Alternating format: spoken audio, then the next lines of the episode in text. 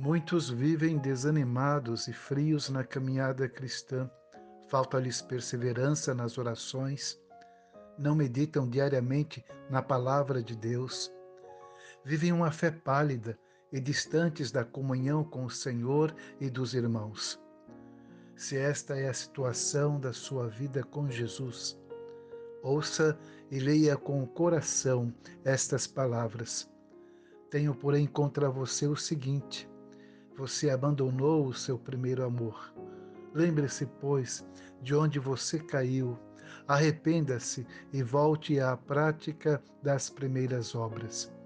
Apocalipse, capítulo 2, versos 4 e 5. Pastor Luiz Fernandes, Jesus te abençoe.